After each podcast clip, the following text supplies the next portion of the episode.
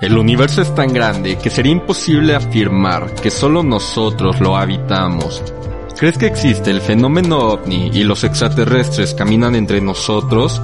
¿Acaso somos los únicos que miramos a las estrellas o desde las estrellas también nos miran? Son ellos quienes nos ven de cerca y nos han dejado pruebas de su existencia en nuestro planeta. ¿Crees que han hecho contacto con alguna persona? Esto, es Proyecto Insomnio.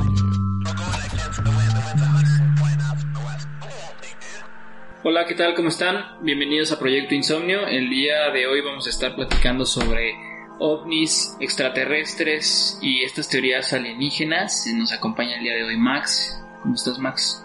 ¿Todo bien? ¿Qué tal, descendientes de los Anunnakis? ¿Cómo están?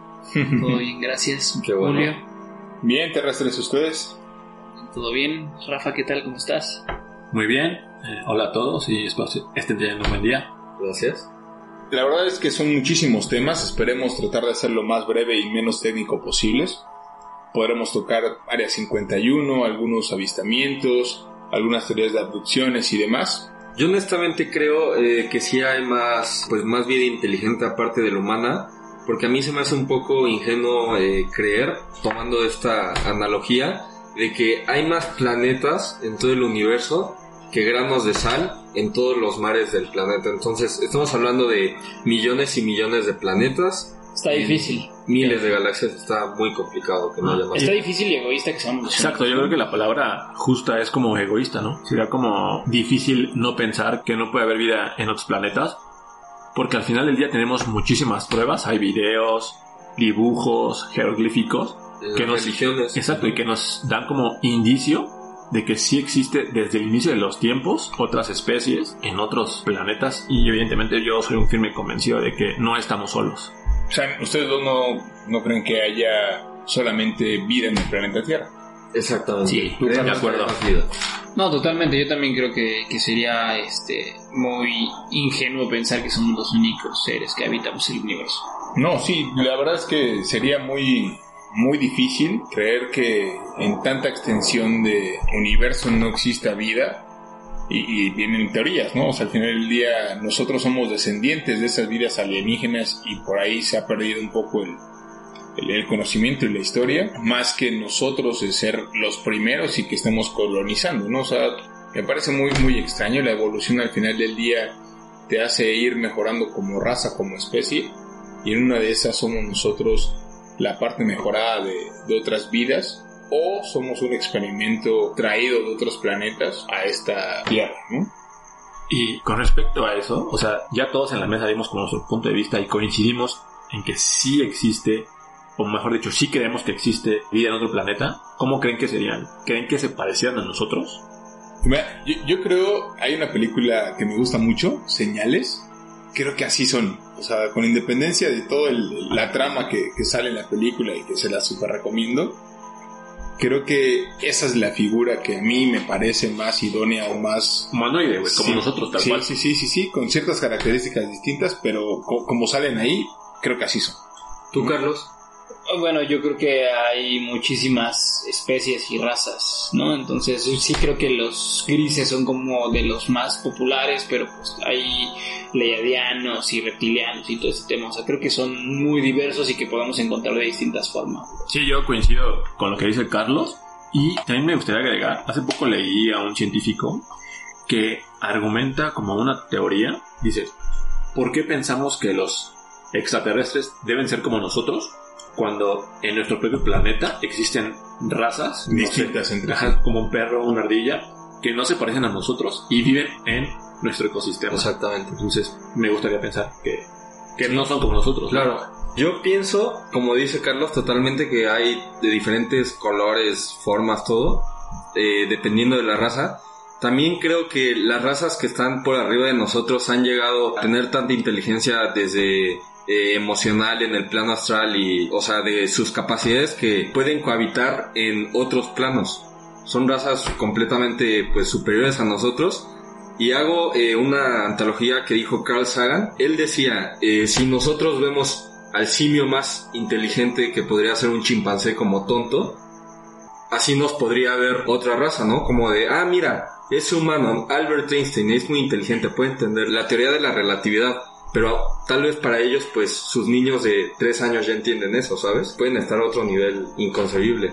O sea, creemos también que todas las especies extraterrestres son más avanzadas que nosotros. Yo creo que si una especie extraterrestre ya llegó a hacer contacto con la humanidad, o sea, que vino desde otra constelación, a otro planeta, a otra galaxia, es que obviamente es mucho más inteligente que los humanos, a un grado casi incomprendible para el humano.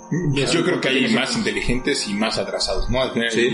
Sí, me gustaría pensar eso. Existen teorías de que somos descendientes o que vinieron algunos extraterrestres a plantar aquí sus semillas, a hacer experimentos genéticos y lo que tú quieras. Así es. Sí, yo, le- yo, perdón que te interrumpa, más o menos de lo que comentas, leí sobre los pleiadianos que ellos son como seres bondadosos que han ayudado como al desarrollo de la raza humana.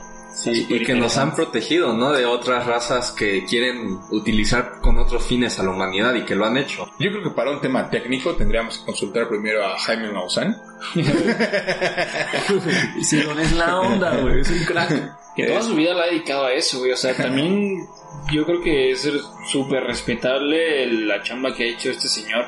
Digo, yo sí, sí lo he seguido, no soy un seguidor fiel de, su trabajo, pero pues respeto que se ha dedicado a, investigarlo en, en serio. Sí, yo igual soy eh, fiel seguidor de un canal de YouTube que se llama Rimbel35, que es un señor que lleva treinta y tantos años de su vida en la ufología y viendo estos temas de ovnis, pero estudiando desde cuándo fue la incorporación de estas posibles razas alienígenas con los humanos, ¿no? Que habla desde antes de que existieran las primeras civilizaciones humanas. Desde textos sumerios hasta jeroglíficos eh, con los babilonios, los eh, egipcios, pues te habla un poco de estos seres que tenían poderes sobrenaturales al nivel de dioses que bajaban del cielo, ¿no? Que relatan que eran luces rojas y blancas bajando del cielo. A- Ahora, ahí también, por ejemplo, digo, sí, por supuesto, en jeroglíficos y demás ilustraciones en distintas civilizaciones que en sus momentos no tenían como una conexión entre sí,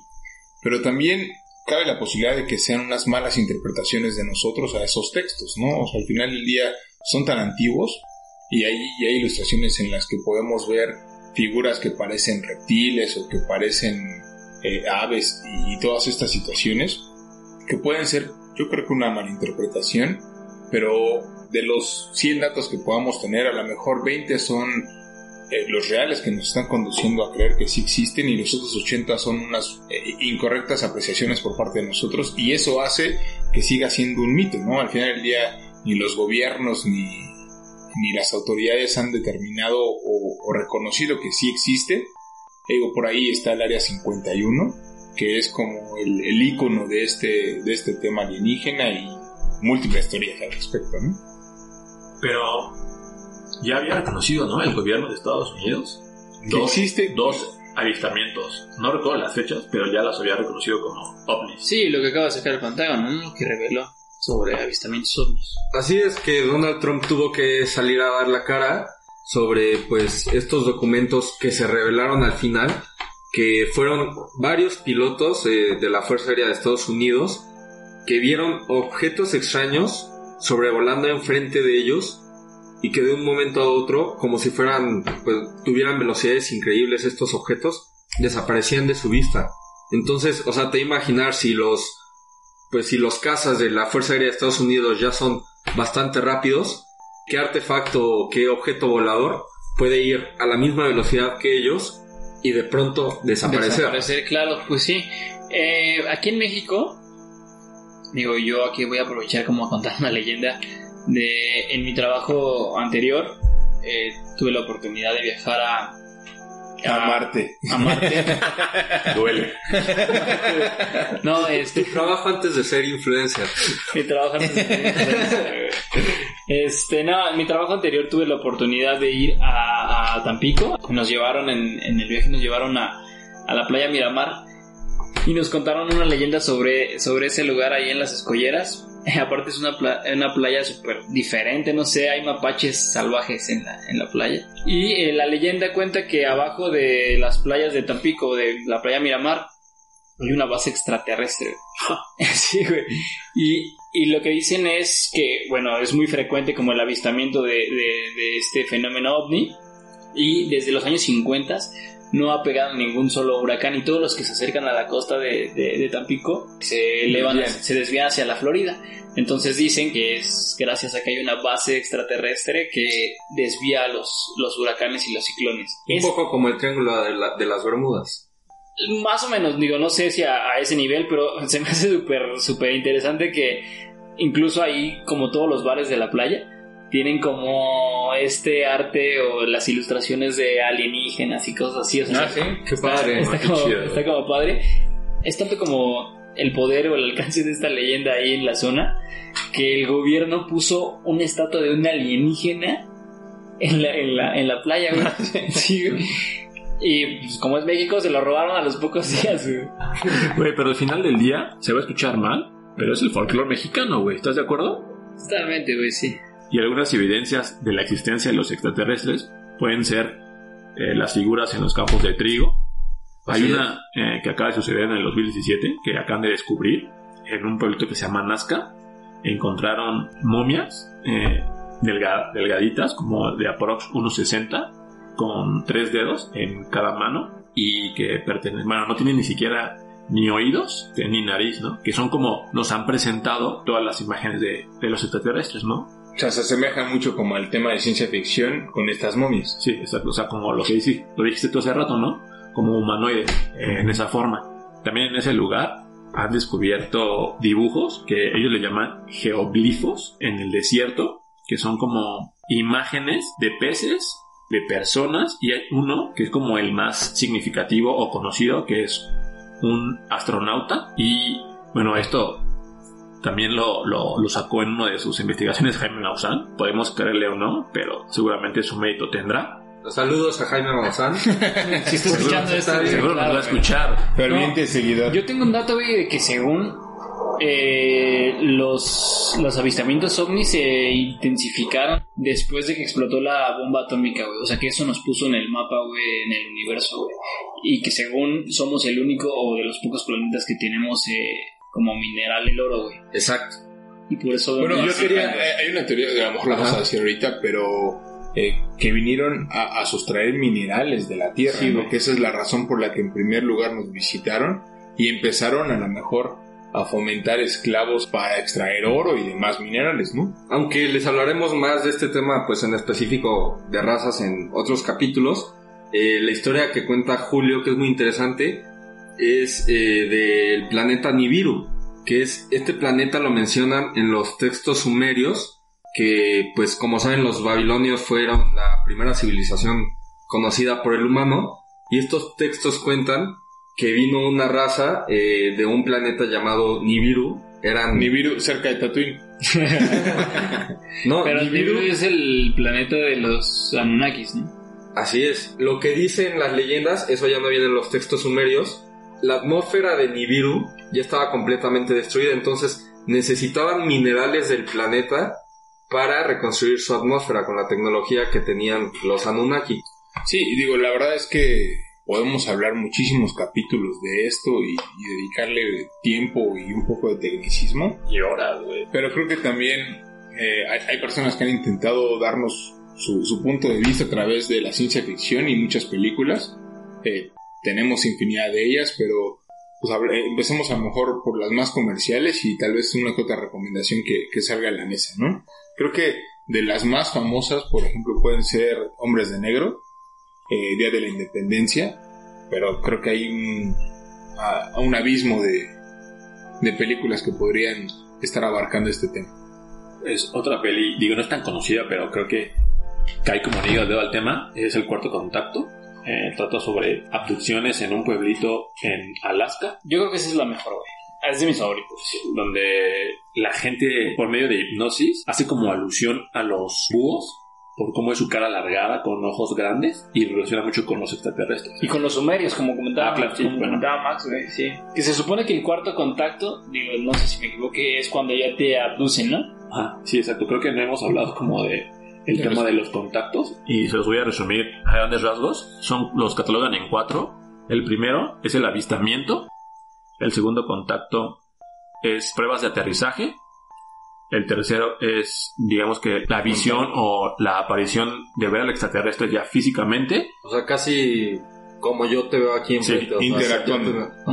Exacto. Y la cuarta ya es la adopción. Que ya puede ir desde que haya- hagan experimentos contigo, cosas de ese tipo, Sí, ¿no? ya que Que- te lleven a un un rol. Yo creo que nave. desde el segundo yo me haría en los pantalones, honestamente. Las pruebas del aterrizaje. Así es, porque avistamientos, eh, pues yo he visto objetos voladores no ide- identificados en algunos momentos de mi vida, ¿no? No podría decir exactamente qué son, pero pues algo que ves en el cielo que, que no sabes qué es, ¿no? Que Sí, no te espanta tanto. No tiene es, lógica. es una curiosidad más que otra cosa. Exacto. Y otra de las películas que podemos recomendarles es Dark Skies.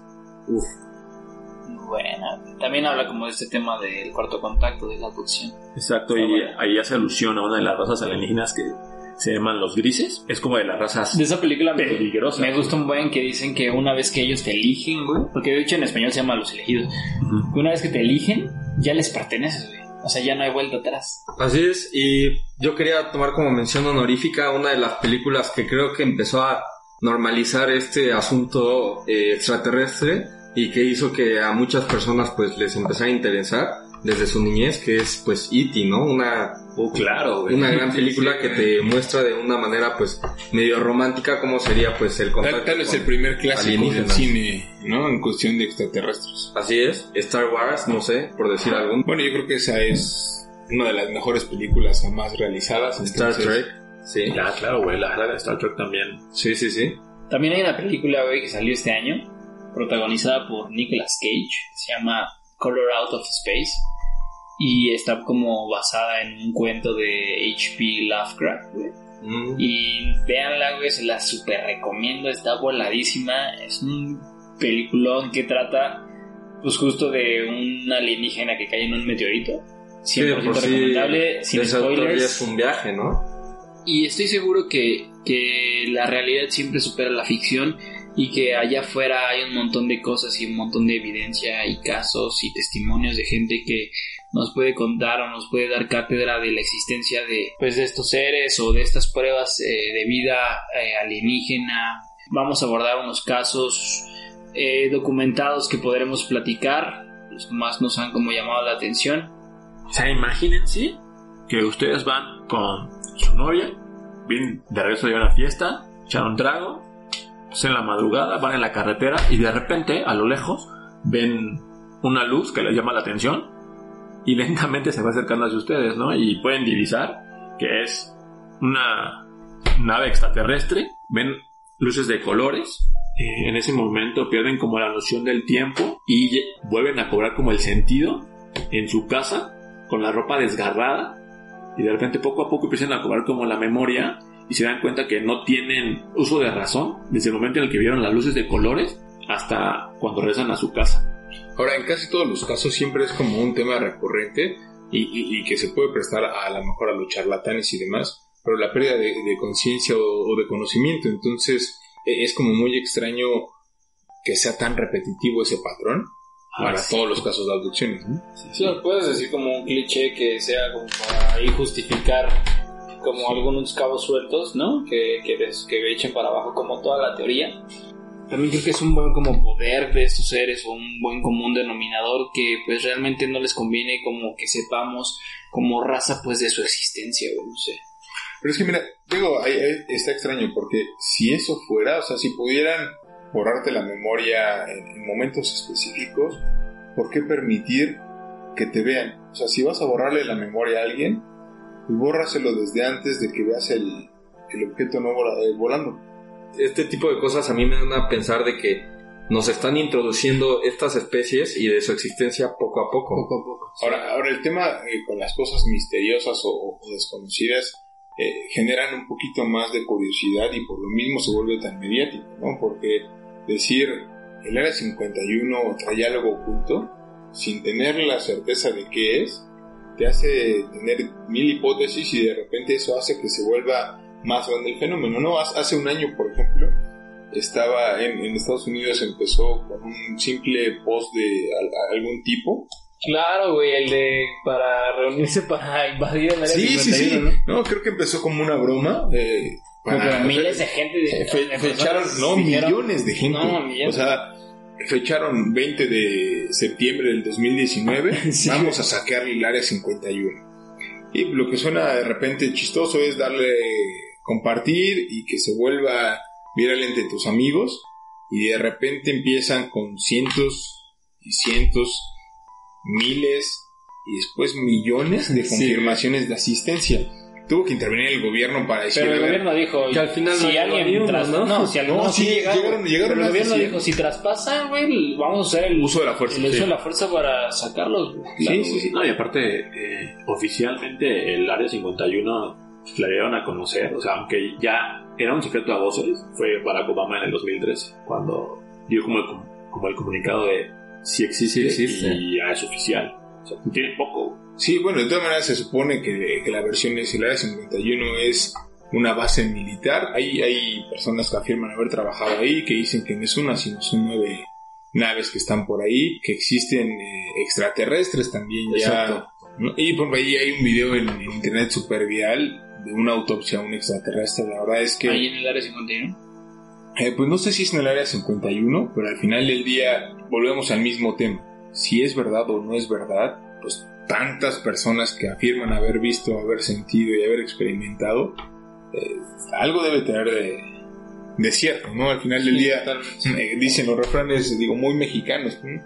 si el río suena es porque agua trae, al final del día, por supuesto que, que algo hay que no estamos conociendo y ese mismo desconocimiento hace que tengamos un podcast en este momento de ese Sí, tema o Hay- que haya miles y millones de videos y notas periodísticas y gente involucrada en el tema. Hay un, hay un video en donde una familia por error traspasa a los como el perímetro del área 51 y en segundos ya hay francotiradores apuntándoles, llega una camioneta, los aborda, los hace bajarse de la camioneta a toda la familia, sin importarles que hay niños y mujeres, les da igual, los bajan con las manos eh, en, la, en la espalda, en la nuca, y los hacen caminar y los empiezan a interrogar. O sea, es un área Sí. súper eh, custodiada por el gobierno. Así es. Seguramente sí, digo, y si no fuera eh, como algún tema eh, extraterrestre, seguramente es un tema que... Muy importante. De seguridad claro, nacional. no podemos conocer. Bueno, aquí en México tenemos al Teposteco. Uy, el Exacto. El Teposteco, yo tuve la oportunidad de ir al- a, a Tepoztlán, al, al Teposteco. Vas- Me tú vas a ir este fin yo, de semana. yo voy este fin de semana, espero que la pandemia Güey, me lo permita. Tienes que subir al Teposteco, güey. No, no, no. O sea, sí he subido, sí he subido varias veces. Este fin de semana voy a resguardarme. Prefiero ver los avistamientos desde lejos. Espero que los recos no te abduzcan, amigo, porque Sí. ahí sí vas a hacer buena cena. El, el cerro del Teposteco, según eh, los habitantes de, de la zona, lo, lo nombran incluso como el ombligo energético del mundo. Es- dicen que hay una base extraterrestre en el Sí, amigo, y- Tal vez uno de ellos, ¿no? Sí, seguramente hay un montón, güey. No, pero sí se siente una energía especial estar ahí.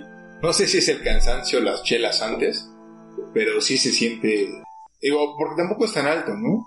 Pero se siente un magnetismo. No, yo sí siento que me estoy muriendo cuando Yo acabo siento de que me estoy muriendo, pero por la- las alturas, güey. Hay una, Sí. Bueno, ahorita ya no, güey, pero antes yo me acuerdo que para subirlo, el ya casi hasta arriba, tenías que como eh, Las escaleras las escaleras esas, Sí, güey, no pero aparte está- un montón de miedo, güey. Sí, porque aparte, digo, viene gente bajando Sí, y, güey. y dices, no, no están bien puestas.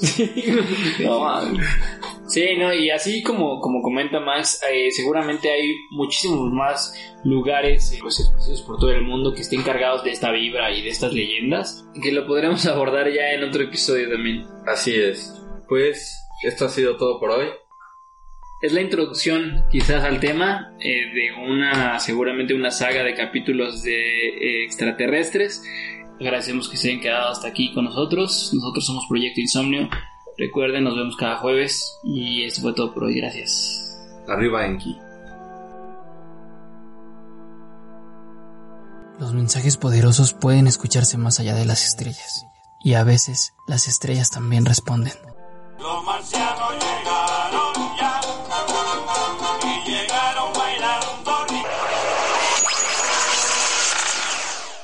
Y esto fue Proyecto Insomnio si te gustó el podcast, no olvides de compartirlo con tus amigos para que esta comunidad siga creciendo. Síguenos en nuestras redes sociales, en donde estaremos posteando más información relacionada con los temas que tratamos. En Instagram estamos como Proyecto Insomnio Podcast y en Facebook como Proyecto Insomnio. Te deseamos un buen día y hasta la próxima.